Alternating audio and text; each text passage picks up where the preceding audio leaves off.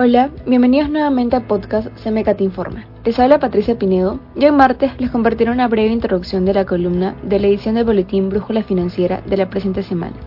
Escrita por Jorge Libón Arista, consultor en Business Intelligent, la columna se titula El rol de la transformación digital en las finanzas.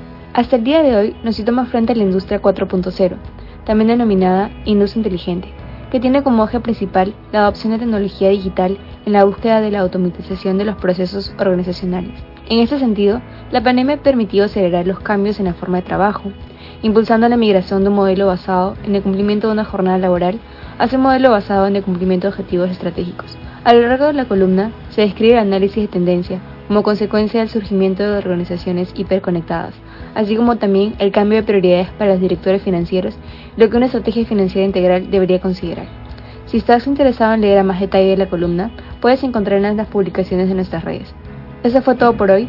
Espero que la columna les haya sido interesante y se animen a leerla a través de nuestras publicaciones. Hasta la próxima.